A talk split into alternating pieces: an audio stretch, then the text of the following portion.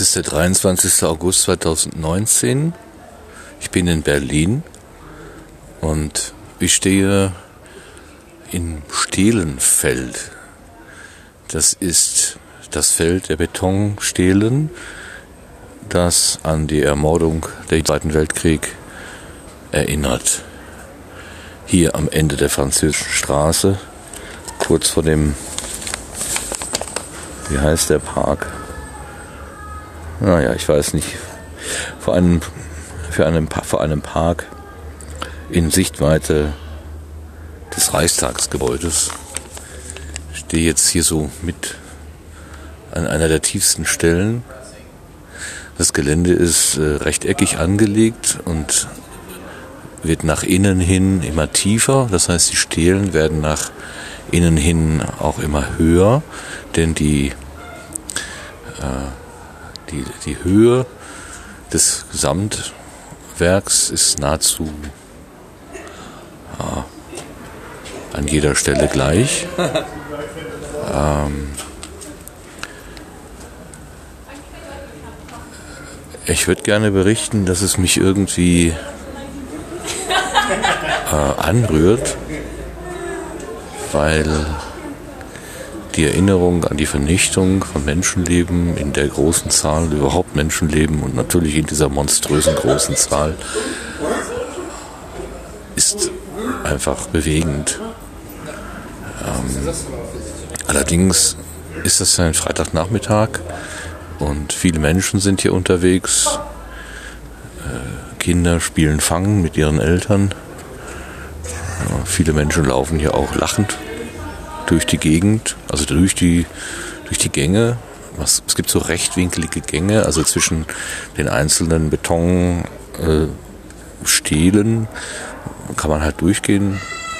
Es ist immer so schulterbreit, etwas mehr als schulterbreit Platz dazwischen, sodass man also jeder, hinter jeder Stehsagen die Richtung wechseln kann, in jede, in jede der vier Himmelsrichtungen.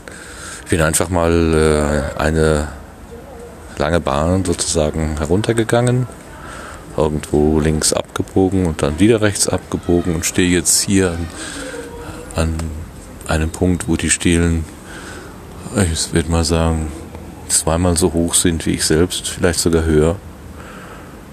Und ich kann halt wieder in vier Richtungen schauen.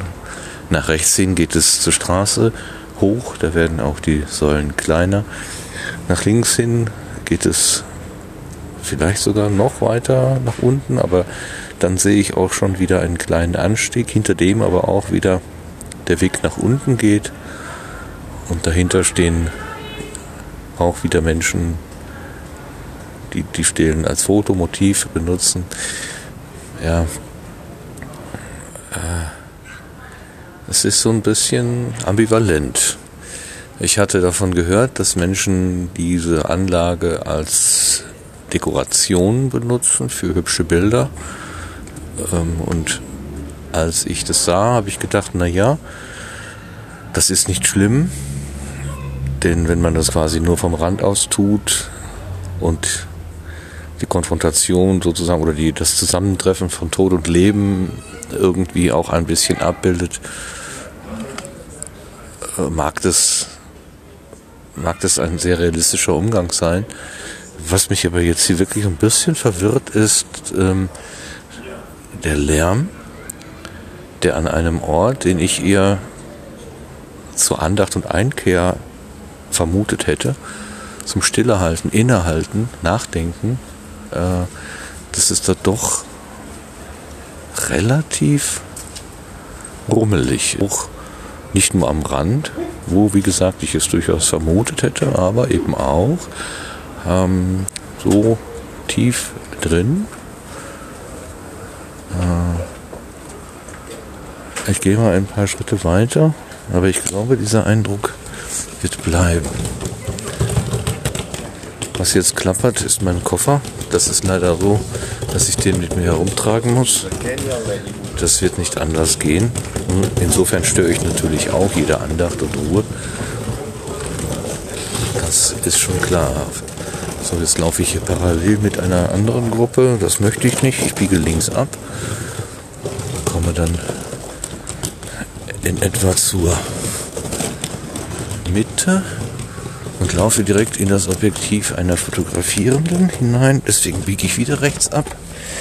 Und mein Koffer hat sich verkantet. So. Jetzt bin ich an einer Stelle, ich glaube, wo die Stielen noch ein Stückchen höher sind. Das sind teilweise sehr, sehr hohe Einheiten hier, die hier teilweise haben sie auch schon eine Metalleinfassung, weil der Beton offenbar geplatzt ist. Einige haben Risse und ich denke, wenn die Risse zu stark geworden sind, dann braucht man im Prinzip dieses, dieses Metallband da herum, um die Stabilität noch sicherzustellen. Jetzt komme ich an eine Stelle, die ist abgesperrt mit rotem Trassierband. Ähm, einen Grund dafür kann ich nicht erkennen. Ich kann also hier geradeaus, nicht weiter. Ähm, deswegen biege ich links ab und stehe vor einem Geländer, wo mir eine auf der anderen Seite ist auch ein Geländer und das, also hier ist ein Graben sozusagen. Huch, der ist aber tief und da geht es ein paar Treppen herunter und ein runter und am Ende der Treppe steht Notausgang Emergency Exit. Das heißt, ich kann also hier auch mitten aus dem Feld irgendwie notfallmäßig herauskommen. Ähm, was mich gerade etwas irritiert, denn es ist ja auch schneller, schneller Weg nach rechts äh, zur Straße hinauf möglich. Das ist jetzt etwas irritierend, denn wenn ich weiter von der Straße weggewandt in die in das Stillenfeld hineingehe, komme ich auf die nächste Treppe oder auf das nächste Geländer, was eine Treppe halt abgrenzt. Und ich schaue mal, ob ich am Ende der Treppe auch wieder eine Tür sehe und was darauf stehen mag. Notausgang. Emergency Exit. Das ist jetzt etwas irritierend. Warum braucht es hier einen Emergency Exit? Hier geht es gerade nach oben, rechts herum. Und ich meine, oben hätte ich gesehen eine Art von Informationsstand oder kleine, kleines Haus, kleine Hütte. Informationsstand für diese Veranstaltung hier. Der Blick geht geradeaus auf Baucontainer, auf einen roten Baukran. Hier wird offenbar auch noch weiter gebaut. Die Stelen werden jetzt niedriger bzw. höher und hier ist auch gleich wieder rechts eins eingefasst mit so einem Stahlband. So aus der Schlucht der tiefen ähm, aus der Schlucht der tiefen Stelen komme ich jetzt quasi wieder ans Licht und mein Blick geht rechts rüber auf die Häuserzeile und den Ballon der Welt, der da äh, in der Luft hängt. Und hinter der Häuserzeile steigt eine sehr dunkle Wolke in den Himmel. Ich hoffe, dass es da kein Großfeuer gibt. Das sieht nämlich gar nicht dann so gut aus. So. Der Platz öffnet sich. Ich bin jetzt am der letzten Reihe der Stielen. Und wieder ist dort ein Geländer und ein tiefes Loch. Dieses Mal viel, viel breiter. Und da steht, äh, da ist ein, eine Tür, ein Eingang und da steht Ort der Information. Das finde ich gut. Das ist genau mein Weg. Da gehe ich jetzt mal hin. Der Weg zwischen Geländer und Stele ist sehr knapp. Mein Koffer passt da so gerade nur so durch. Also muss ich sehr zentriert gehen. Sonst komme ich hier überhaupt nicht zwischen Geländer und Stele durch. Ähm, ah, das, was ich dachte, was ich jetzt eben machen könnte, gestaltet sich als nicht so einfach. Denn oben am Treppenabsatz steht schon eine Gruppe, die offenbar auch da rein möchte, wo ich gerade gedacht habe, reingehen zu können. Und zwei Ordnerinnen, eine mit Schirm gegen die Sonne abgeschützt, äh, halten diese Gruppe zurück. Ich denke, ich müsste mich hinten anstellen Und dazu fehlt mir gerade so ein bisschen die Lust, zumal ich vermute, dass bei der ganzen Sicherheitsparanoia hier ein Zugang mit Koffer äh, vermutlich auch nicht so gerne gesehen wird. Da diese Ausstellungsräume aber im Keller liegen, macht jetzt plötzlich der diese diese Türen quasi im Keller mit der Aufschrift Notausgang Emergency Exit Sinn. Es ist nicht der Ausgang aus dem Stehlenfeld hinaus, sondern quasi aus der Gedenkstätte, die hier im Keller, sag's mal so, also im Untergeschoss äh, zu sein scheint, dann nach außen. So macht es dann Sinn. Also wenn dort unten irgendetwas passiert und eine Flucht notwendig wird, dann wird man halt ins Stehlenfeld hinaus äh, fliehen können. Und so macht es dann eigentlich auch nur Sinn. Hier sammeln sich immer mehr Menschen. Und ein kleiner Junge steht direkt vor mir und starrt mich an, weil ich hier in ein Orakel hineinspreche. Das äh, möchte ich mir jetzt gerade ersparen. Aber ich sehe an der Wand des, äh, des Bau, also hier ist ein Bauzaun, wie gesagt, es ist ja eine Baugrube und an dem Bauzaun sind große Bilder und die dokumentieren offenbar den Ort der Information, der halt unter unseren Füßen liegt und in den ich jetzt nicht hineingehen möchte. Aber ich werde mir jetzt die Bilder anschauen. Ich fange mal ganz links an. Ich muss mal ein paar Schritte machen, bis ich halt da bin. Und kann dann mal versuchen zu beschreiben, was ich sehe. Es ist sehr hell, meine Augen muss ich sehr zukneifen, damit ich überhaupt irgendwas erkenne. So, das ist der Tiergarten, der äh, Wald, den ich da gerade gesehen habe. Und wir sind am Denkmal für die ermordeten Juden Deutschlands, genau. Am bin die französische Straße hinuntergegangen bis zur Wilhelmstraße. Dort hat sie ihren Namen geändert. Dort ist sie zur Hannah-Arendt-Straße geworden. Und an der Hannah-Arendt-Straße ist dieses Denkmal aufgebaut. Ähm, ich schaue mal, was das erste Bild darstellt. Dort ist einfach das Stielenfeld abgebildet und eine junge Frau im Vordergrund, die ein Foto offenbar über das Stielenfeld hinweg macht. Die steht ganz am Rand. Dann wird hier aus dem zweiten Bild hingewiesen auf das Denkmal für die im Nationalsozialismus verfolgten Homosexuellen. Das ist von hier aus gesehen 300 Meter weg und zwar in Richtung Tierpark. Und in 800 Meter Entfernung gibt es einen, wenn man so will, Himmelsspiegel, einen, eine Wasserfläche kreisrund. Und die ist als gedacht als Denkmal für die im Nationalsozialismus ermordeten Sinti und Roma Europas. Wenn es nicht so heiß wäre, würde es mir, glaube ich, den kalten Schauer den Rücken runterlaufen lassen. Aber so ist es einfach zu warm dafür und hier ist auch zu viel Rummel. Das dritte Bild zeigt äh, eine auch äh, zeigt Schautafeln, Schautafeln, die offenbar hier irgendwo auch aufgestellt sind, die man wohl auch sehen kann. Die stehen im Freien vor, einer blauen, vor einem blauen durchsichtigen Sichtschutz. Und dort steht drunter Gedenk- und Informationsort für die Opfer der nationalsozialistischen Euthanasiemorde. Ähm, dort ist offenbar auf einem Zeit Zeitstrahl auch so ein bisschen dokumentiert, was da eigentlich passiert ist.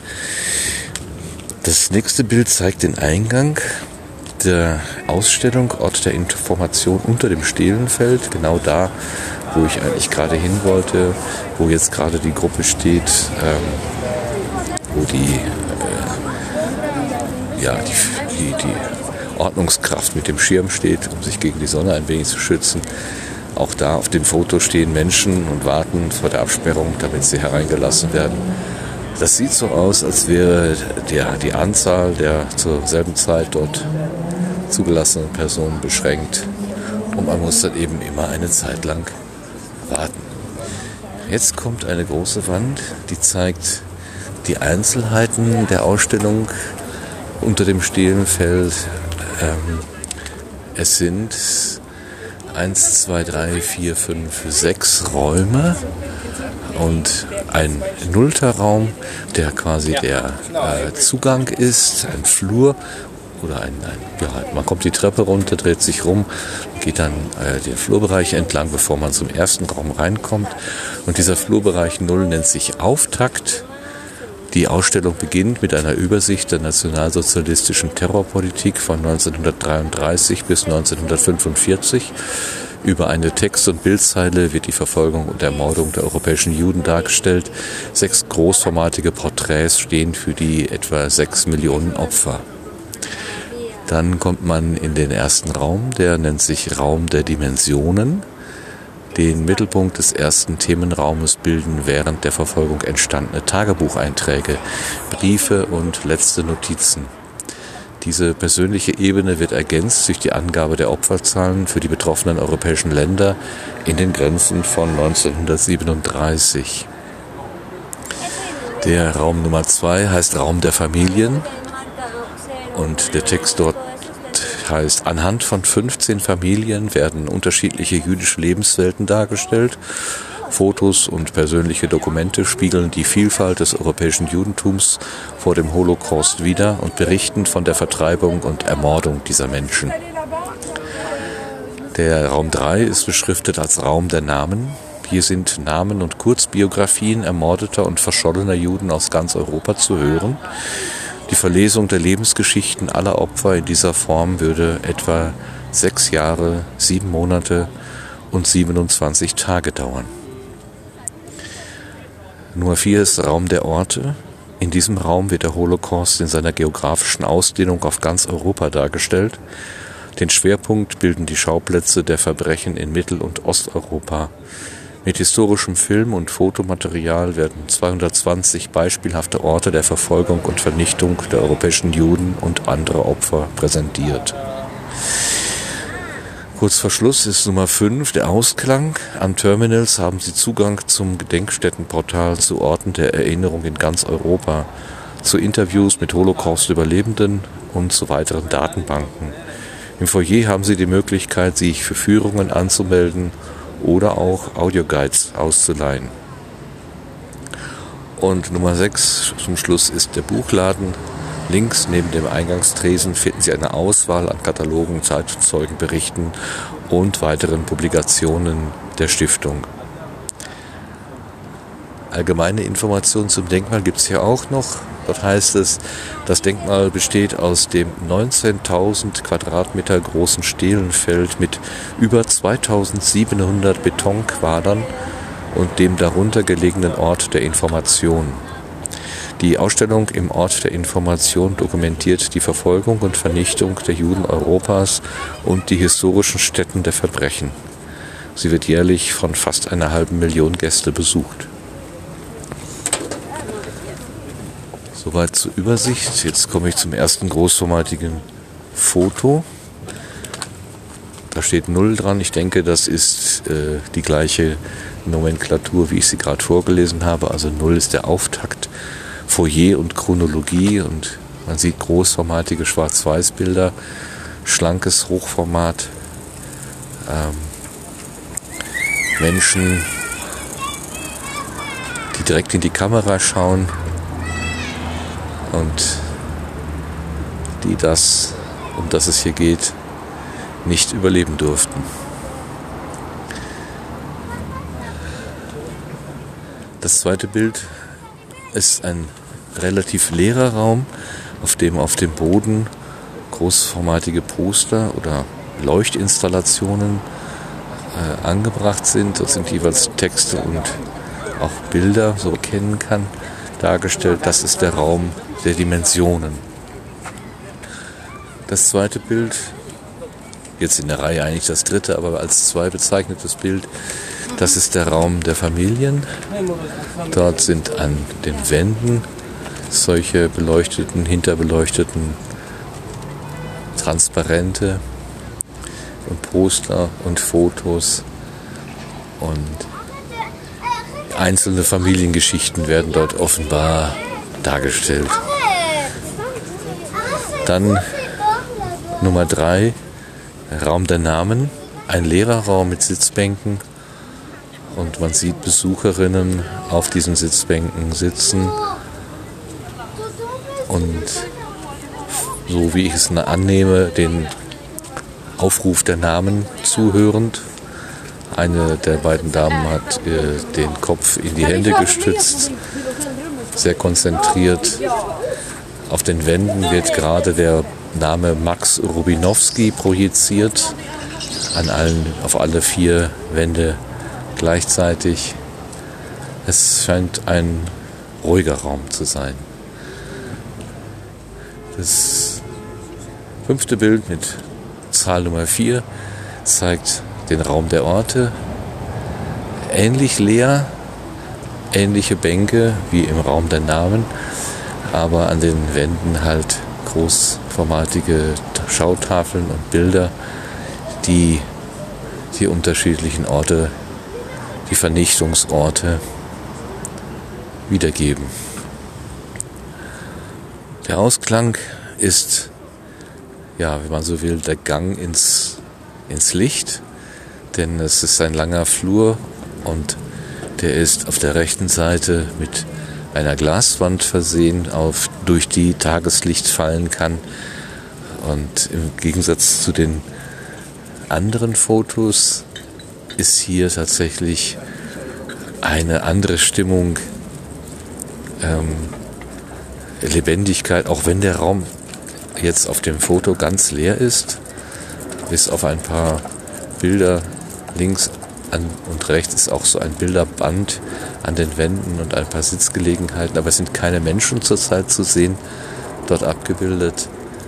Aber das, der Eindruck, das zu sehen, ist wesentlich äh, lebendiger als das Dunkel und eingeschlossen sein in dieser Betoninstallation, in diesem Betonkeller, wie die anderen Bilder halt darstellen.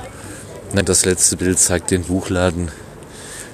Das ist es, ein ganz klassischer Buchladen in einer Ausstellung oder Museumsanlage. Mehrere Regale, auf denen Bücher stehen. Ich glaube, vorne kann ich eins erkennen, wenn ich das richtig vermute, wenn ich das richtig sehe, ist das Anne Frank, die dort abgebildet ist. Und man kann äh, offenbar aus einer Tonne auch ein paar Poster mitnehmen, dort kaufen. Es sitzen drei Leute da und schauen interessiert irgendwelche Bildbände an. Naja, das ist halt ein, ich denke mal, gestelltes Foto, um den Buchladen zu darzustellen. Jetzt komme ich hier gerade an den Eingang oder Abgang, wenn man so will, also die Treppe. Äh, es hat offenbar die Hausnummer 1 oder es ist einfach eine Führungsnummer 1. Und das ist das Denkmal für die ermordeten Juden Europas, Ort der Information. Und man kann hier von April bis September, dienstags bis sonntags von 10 bis 20 Uhr hinein und von Oktober bis März von Dienstag bis Sonntag 10 bis 19 Uhr täglich. Ich gehe einfach mal außen weiter herum. Dort ist noch ein Aufsteller mit Informationen für die Besucher. Da stehen aber Menschen da nicht noch zu ihnen gesellen, stellen. Ich gehe noch mal rauf zur Hannah-Arendt-Straße, denn da ist auch noch ein oberirdisches Glas Informations- oder Gebäude, was zur Hälfte aus Glas ist und so ein bisschen aussieht wie ein Informationsgebäude. Mal sehen, was das ist. Hier wird noch vor Taschendieben gewarnt.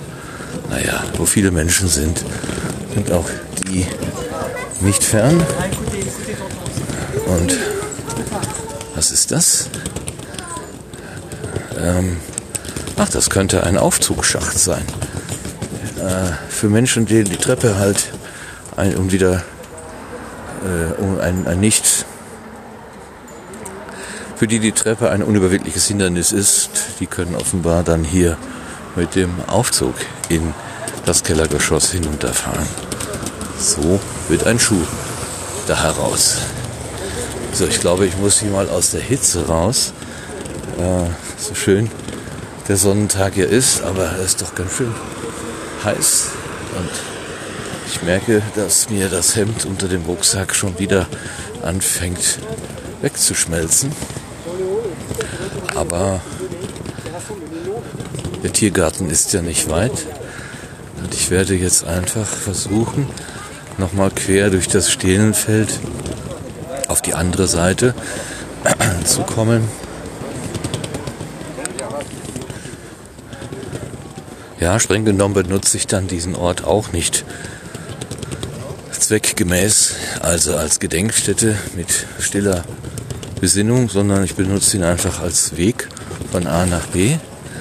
Aber ich will einen Moment innehalten und schauen auf die unterschiedlichen, unterschiedlich gestalteten Stelen.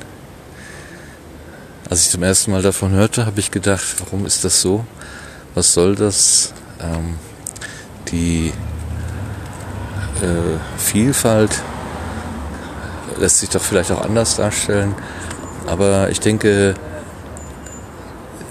Steine haben, also wenn man diese Betonklötze nun mal als Steine bezeichnet, Steine haben, soweit ich weiß, Judentum an Begräbnisstätten eine besondere Bedeutung. Ich habe es schon häufig gesehen, dass an Gräbern ähm, viele kleine Steine aufgetürmt waren und Besucher der Grabstätte bringen wohl Steine mit. Und wenn ich das etwas abstrahiere und mir vorstelle, dass diese großen grauen Klötze keine Betonklötze sind, sondern halt auch Steine, dann sind hier eben ganz viele Steine zusammengetragen und vielleicht steht auch jeder Stein, jeder Klotz für mindestens einen Menschen, vielleicht aber auch für Hunderte, Tausende. Und diese Menschen waren ja auch alle unterschiedlich und verschieden groß und verschieden gebaut und vielleicht auch ein bisschen krumm und aus der, aus der Flucht. So wie die Vielfalt der Menschen existiert, existiert hier eine Vielfalt von Stelen, Steinen, wie immer man es nennen möchte. Ähm, und in all ihrer Vielfalt stehen sie aber doch angeordnet, wie als würden sie auf einem Kasernenhof stehen und auf einen Marschbefehl warten. Und vielleicht ist es auch so etwas wie Versinnbildlichung des Abmarsches, des Sammelns zum Abtransport in die Vernichtungslager. Das lässt sich schon hineindenken. Und es ist mir gerade angenehm, dass ich mehr oder weniger am Rand stehe und noch nicht mittendrin. Denn so mittendrin heißt ja dann auch nicht davon kommen können und mitgenommen zu werden dorthin, wo die Menschen, für die diese Steine möglicherweise stellvertretend stehen, dann eben gehen mussten, weil ein unmenschliches System sie zum Tode verurteilt hatte. Ja.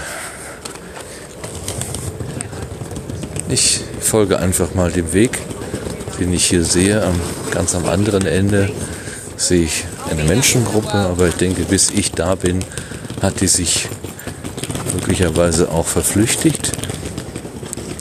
Auf der Seite, die ich da ansteuere, stand vorhin auch ein Ordner, der einen kleinen Jungen, der Stele zu Stele hüpfen wollte, ähm, zurückgepfiffen hat mit einem klaren No. Also es wird hier schon ein bisschen für Ordnung gesorgt, aber diese Ordner können natürlich nicht überall gleichzeitig sein. Ich denke, außenrum wird das einzige sein, äh, was sie halbwegs im Auge behalten können.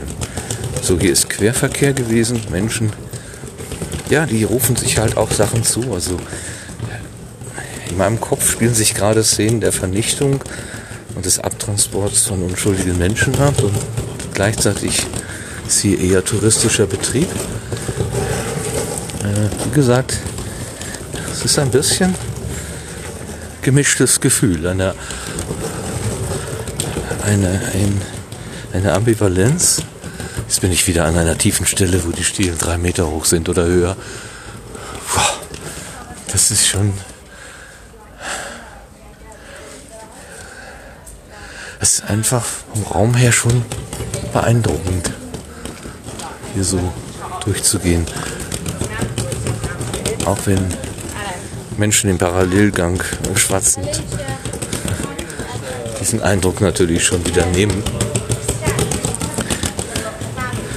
Nun, Buch gezogen vom, vom Koffer, der sich ein bisschen schwer tut, auf dem Kopfstein, naja, also auf, dem, auf den Pflastersteinen, also hier ist äh, Granitsteinboden, so 10 x 10, also so Bierdeckel große äh, Steine sind mit Abständen von zwei Zentimetern Kieslage einge, eingedeckt. Hier. Und da rappelt der Koffer ganz schön. So, hier ist wieder Querverkehr. Touristen mit dem Fotoapparat vor dem Bauch. Sehr klassisch, sehr klischeehaftig. Oh, ich laufe gerade in ein Selfie-Bild.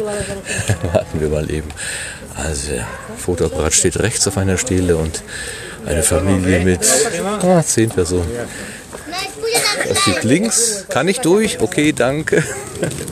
So, bin ich einmal quer durch das Foto, weil ein Familienmitglied hinter die Kamera gegangen ist, um entweder den Auslöser nochmal zu starten oder vielleicht überhaupt erstmal zu gucken, ob ein Bild daraus wird.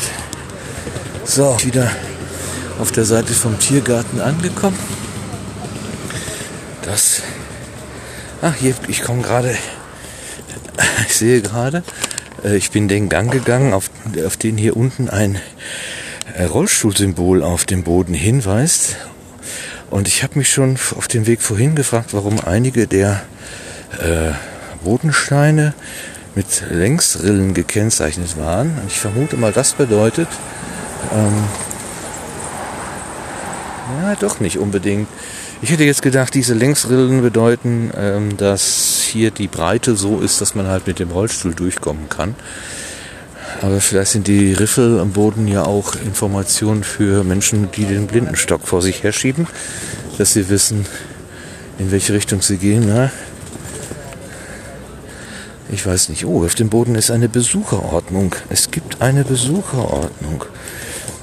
Erstens, der Besuch des Stielenfeldes erfolgt ganzjährig auf eigene Gefahr. Zweitens, das Stielenfeld darf grundsätzlich nur zu Fuß und langsam durchquert werden. Für Gehbehinderte und Rollstuhlfahrer sind 13 gekennzeichnete Gänge besonders geeignet. Das sind dann wohl die mit den eingeschnittenen, doppelt eingeschnittenen Steinfußböden. So, drittens, nicht gestattet ist das Lärmen, von Stele zu Stele zu springen das Mitführen von Hunden und anderen Haustieren, das Mitführen und Abstellen von Fahrrädern und ähnlichen Gerätschaften, das Rauchen und der Genuss alkoholischer Getränke. Viertens, alle Anweisungen des ausgewiesenen Sicherheitspersonals sind zu befolgen. Unterzeichnet ist das mit Stiftung Denkmal für die ermordeten Juden Europas, Chor, Berliner Straße 1, 11117 Berlin. Und man findet das auch im Internet unter www.stiftung-denkmal.de. So. Nun schaut. Jetzt gehe ich also hier die Straße in Richtung äh, Reichstagsgebäude. Also mit dem Tiergarten auf der linken Seite. Ich weiß gar nicht, wie diese Straße jetzt hier heißt. Aber zur Rechten sehe ich halt noch viel und deutlich herunter. Ach, und ich sehe, wo, ich laufe hier über Betonplatten, ganz flache Betonplatten und dachte mir gerade schon, was ist das eigentlich? Das sind auch Stielen, aber die sind halt ganz, ganz flach. Das sind so Ausläufe, wenn man so will. Und die gehen noch bis zur Straße hin. Ah, das Feld an sich ähm, geht bis zur Straße, auch wenn die Stielen dann so flach sind, dass sie eigentlich bodengleich sind. Das ist ja auch interessant. War mir vorher gar nicht so aufgefallen. So, ich stehe im Schatten und werfe noch mal einen Blick auf das Gelände.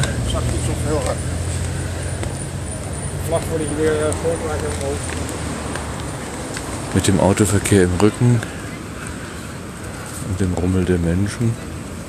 Ja, ich sag's noch einmal, es ist ein bisschen ambivalent, aber beeindruckend. Beeindruckend. Vielleicht an einem grauen Novembertag, wenn weniger hier an fußläufigem Volk unterwegs ist, noch ganz anders. Aber vielleicht ist es auch gerade interessant zu sehen, wie das hier an einem sonnigen Augusttag wahrgenommen wird. Genau vor mir in den Stelen wird wieder ein Foto gemacht. Also die Stele als Fotomotiv genutzt.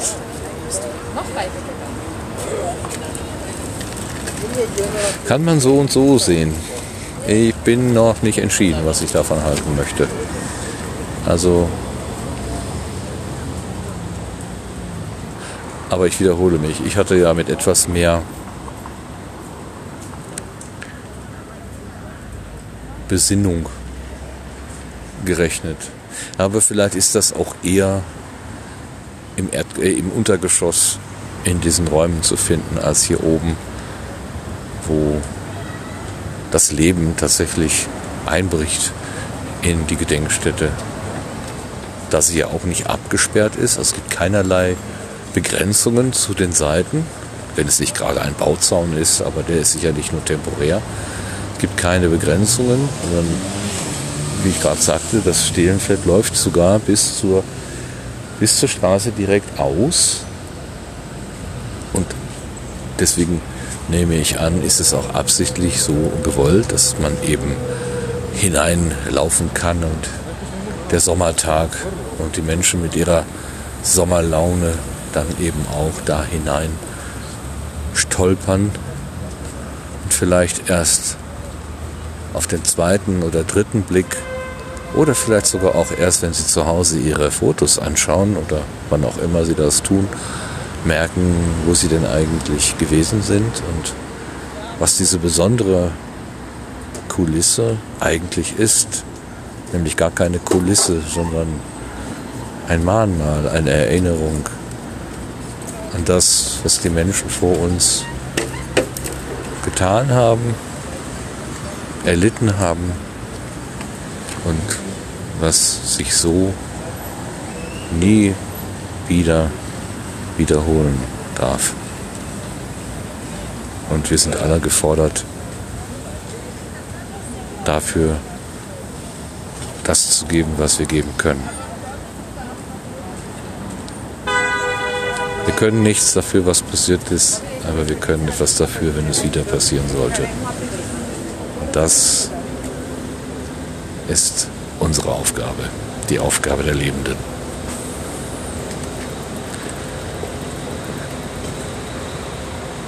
Ja, ich ende dann hier mal.